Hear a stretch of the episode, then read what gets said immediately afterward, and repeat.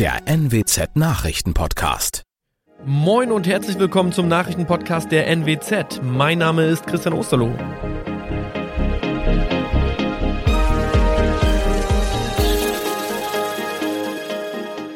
Und das sind unsere Themen des Tages.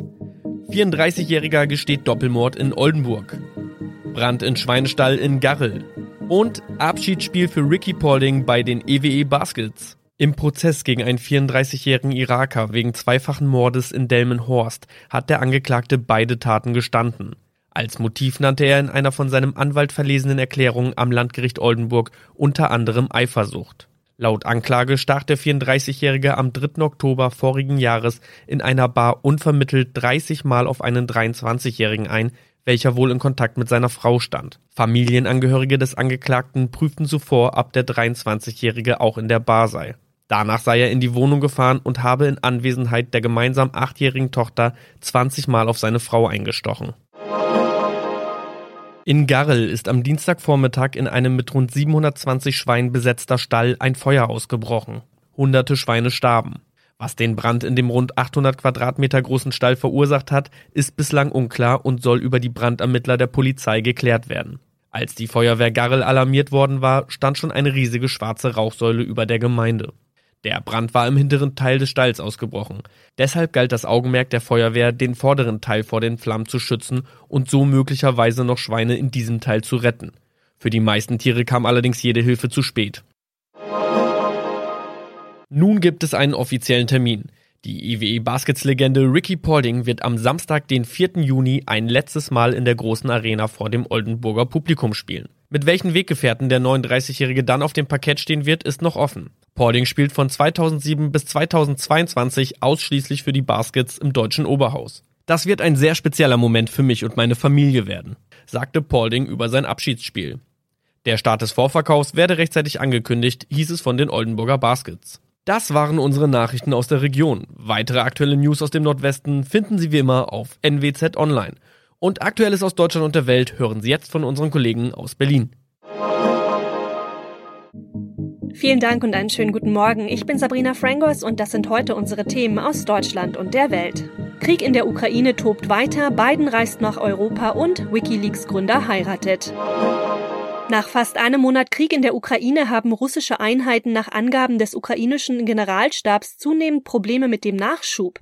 Die russischen Truppen hätten noch Munition und Lebensmittel für höchstens drei Tage, hieß es jedenfalls von Seiten des Generalstabs in Kiew. Diese Angaben können aber nicht unabhängig überprüft werden. Die Lage in der umkämpften Stadt Mariupol ist weiter dramatisch. Andreas Stein mit den Infos aus der Ukraine. Für die Menschen in der von russischen Truppen belagerten Stadt Mariupol gibt es eine leise Hoffnung, dass sie fliehen können.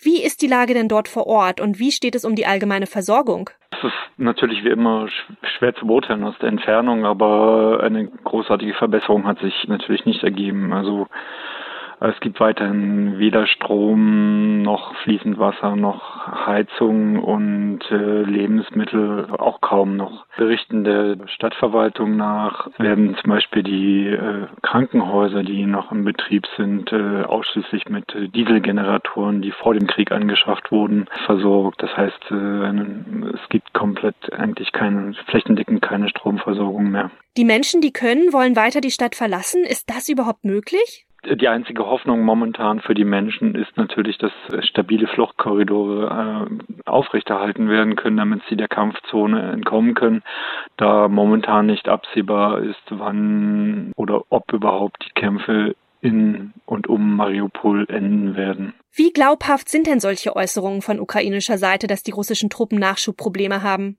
Wir haben natürlich keinerlei verlässliche Informationen über den Versorgungsstand der russischen Truppen und Aussagen wie diese, dass es eine gewisse Knappheit gibt bei den, bei den Russen, gibt es eigentlich bereits seit Anfang des Krieges. Als Beleg für die ukrainische These werden natürlich mm, gern Videos geteilt, wie russische Truppen Lebensmittelläden plündern oder eben äh, vor kurzem eine, eine Tankstelle. Weit das flächendeckend ist und ob davon wirklich alle Truppenteile betroffen sind, das können wir leider nicht beurteilen. Die Ukraine sagt ja weiterhin, sie habe die großen Städte unter Kontrolle und leiste weiter Widerstand. Wie sieht das auf russischer Seite aus? Es ist in der Tat so, dass das grob gesagt die letzten zwei Wochen es eigentlich außerhalb des Donbass, also der Kern Ostukraine, äh, es kaum äh, Fortschritte gibt für die russischen Truppen. Das heißt, sie stehen nördlich und nordwestlich von Kiew, haben sich wohl am Fluss Irpin festgesetzt. Die Städte Tschernihiv, Sumy und Kharkiv konnten bis heute noch nicht völlig blockiert werden von den russischen Truppen. Und stattdessen sieht man immer mehr, dass die russischen Truppen am, am Stadtrand Wohngebiete beschießen, weil sich vermutlich dort auch ukrainische Truppen festgesetzt haben.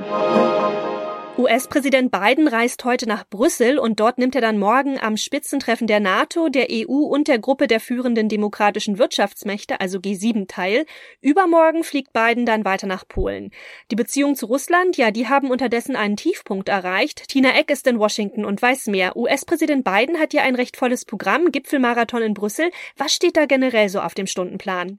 Ja, in Brüssel äh, geht es natürlich in erster Linie um die Bestärkung der Einigkeit mit den Europäern und Partnern. Das dürfte zentrales Thema sein bei allen Gipfeln, bei G7 NATO und EU-Gipfeln. Dabei geht es natürlich auch um Wirtschaftsthemen, um die Energieversorgung, die Flüchtlingsströme, die jeweiligen Wirtschaften und Konjunkturen, Nahrungsmittelversorgung und andere Konsequenzen der harten Sanktionen gegen Russland und dem Brachliegen aller Exporte aus der kriegszerrissenen Ukraine. Dann reiht sich Biden ja noch in die Besucherserie in Polen ein. Was ist denn da geplant? Ah, nun, es gehört ja jetzt irgendwie dazu, dass sich der Führer der freien Welt, wie Zelensky Biden bezeichnet, äh, dass sich der US-Präsident der Demokratie symbolisiert, ebenso symbolisch in die Nähe und an die Grenze des Kriegsgebiets bewegt in Europa. Biden will mit Duda vor allem über die humanitäre Krise sprechen. Biden wird Beistand versprechen in Flüchtlingsfragen, vermutlich ebenso wie in militärischen. Immerhin gilt es da auch noch Verstimmungen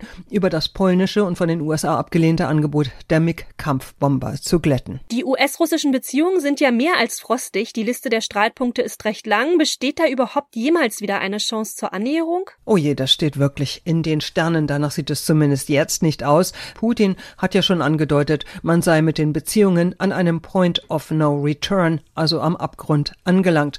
Biden hat Putin einen Kriegsverbrecher genannt, spricht von Völkermord in der Ukraine. Biden warnt vor Massenvernichtungswaffen und Cyberattacken. Er sieht Putin in die Enge getrieben mit dem Rücken zur Wand und zu allem bereit.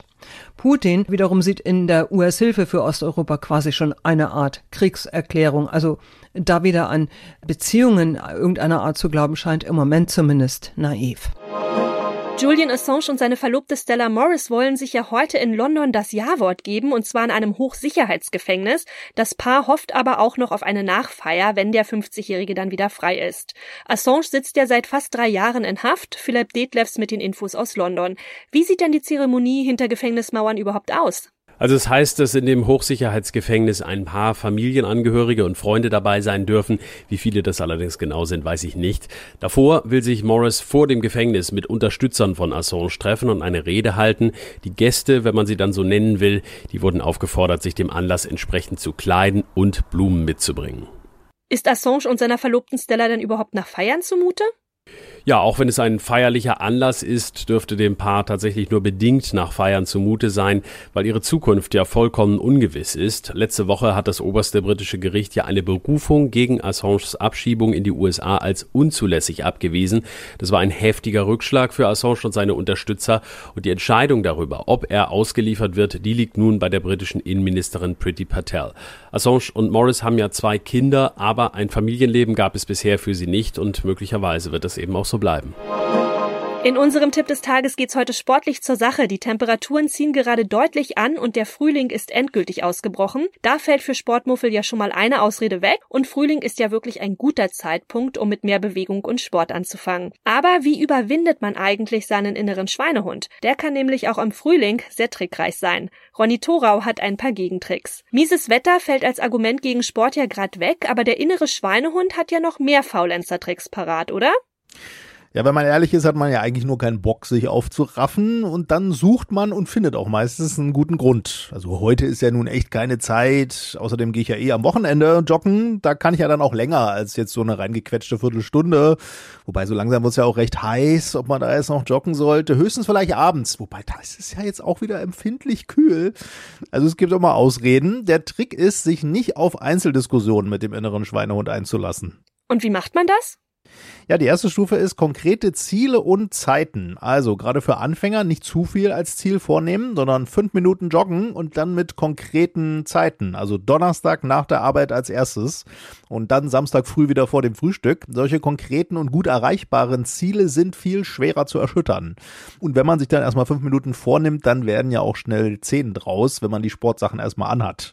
Und was auch hilft, sind Verabredungen mit anderen zum Sport, dann fällt einem das Absagen schwerer. Und dann gibt's noch den Königsweg der Sportmotivation. Ist das ein steiniger Weg bergauf? Also, ich frag nur. Das ist vor allem ein Weg, wo man nicht groß drüber nachdenkt, ob der schwer ist. Sport muss, sagen Experten, zur Alltagsgewohnheit werden. Und wichtig dafür ist, einen Sport erstmal nehmen, der einem schon so einen gewissen Spaß macht und dann ganz fest im Alltag verankern. Also zwei, dreimal die Woche joggen muss klar sein. Da braucht man nichts freiräumen, nicht drüber nachgrübeln, nicht lamentieren, wie Zähne putzen. Da ist es ja auch klar, dass man das halt abends macht. Und wenn man das dann eine Weile durchhält, dann kommt ja der Spaß dazu und die Freude, weil man merkt, der Sport bringt was und man fühlt sich besser. Spätestens dann ist der innere Schweinehund verstummt. Und das noch. Nach den Protesten auf Jamaika gegen die Monarchie sind Prince William und seine Frau Herzogin Kate erstmal abgetaucht. Also so richtig. Denn auf ihrer Karibikreise sind die Royals in Belize an einem Korallenriff tauchen gegangen und dabei dann auch Haien begegnet. Und das hat offenbar beeindruckt. Der Schutz des Meereslebens in dem mittelamerikanischen Land sei weltweit führend, sagt William in einem Twitter-Video. William und Kate sind ja im Auftrag der Queen unterwegs, die in diesem Jahr ihr 70. Thronjubiläum feiert und zu dem Anlass machen sie eine achttägige Tour in drei ehemalige Kolonien. Die Bahamas stehen als nächstes an. Na dann, das sind doch mal paradiesische Aussichten. Das war's von mir. Ich bin Sabrina Frangos und ich wünsche Ihnen noch einen schönen Tag. Bis morgen.